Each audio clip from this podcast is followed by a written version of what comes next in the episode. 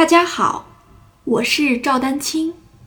二零二二年二胡公益课已开启，获取公益课视频，请添加我的微信号 y i n y u e d a n q i n g，即音乐丹青的全拼小写字母。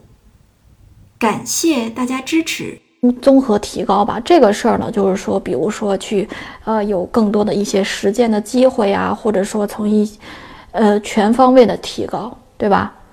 呃，你比如说，你可能哎去了解了解这个秦腔背后的故事啊，对不对？可能也能帮助你去更好的理解这个，就是它实际上是一个全全面的这个提高各个方面的这个知识。啊，这个就看个人了。如果你是专业的学习者，是一定要朝着这个方向努力。如果你是业余爱好者的话，比如说你可能对某一点非常感兴趣，那你是不是全方位去深入的了解一下，也是可以的呀，对不对？所以说，刚才我说的这几点呢，都是非常重要。你看啊，从从开始的基本功、呼吸的配合、技术拓展、音乐的呃风格，对不对？再到综合的这种能力、实力也好，呃，就是其实都是朝着我们就是朝着一个目标来说，要要进步嘛，对不对？前提是你有强烈的愿望想进步，对吧？作为专业的学习者或者即将走入专业的学习者来说，你也有强烈的说我要这个学得更好，对吧？啊，那这些方面呢都是需要注意的。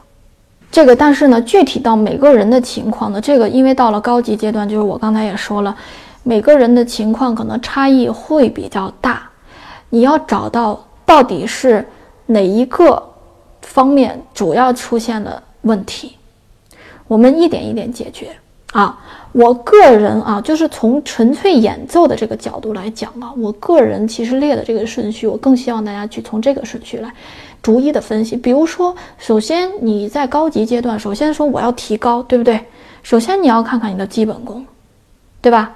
然后呢，很多同学，比如说情绪的表达，要加加强呼吸的配合，然后同时你可能再去呃呃做一些技术的拓展，对不对？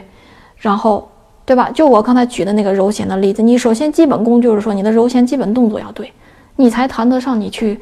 根据不同的音音风音乐风格去处理嘛，对不对？